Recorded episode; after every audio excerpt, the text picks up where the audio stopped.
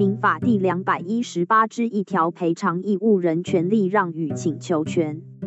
一、关于物或权利之丧失或损害，负赔偿责任之人，得向损害赔偿请求权人请求让与基于其物之所有权或基于其权利对于第三人之请求权。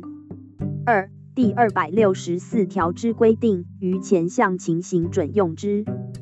狗狗客运公司载送旅客行经国道，司机并无任何违反交通规则的情形。广智开车违规变换车道，与狗狗客运公司的游览车发生车祸，乘客因此受伤。此时，乘客可以向客运公司跟广智求偿。按民法规定，客运公司和乘客间成立旅客运送契约，客运公司对旅客的安全要负通常事变责任。除了不可抗力的事由外，旅客只要受伤，不管客运公司有没有过失，都还是要负赔偿责任。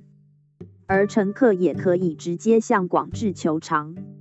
如果乘客选择向狗狗客运公司求偿，客运公司赔偿乘客损失后，可以请求乘客让与对广智的损害赔偿请求权，客运公司再向广智求偿。明。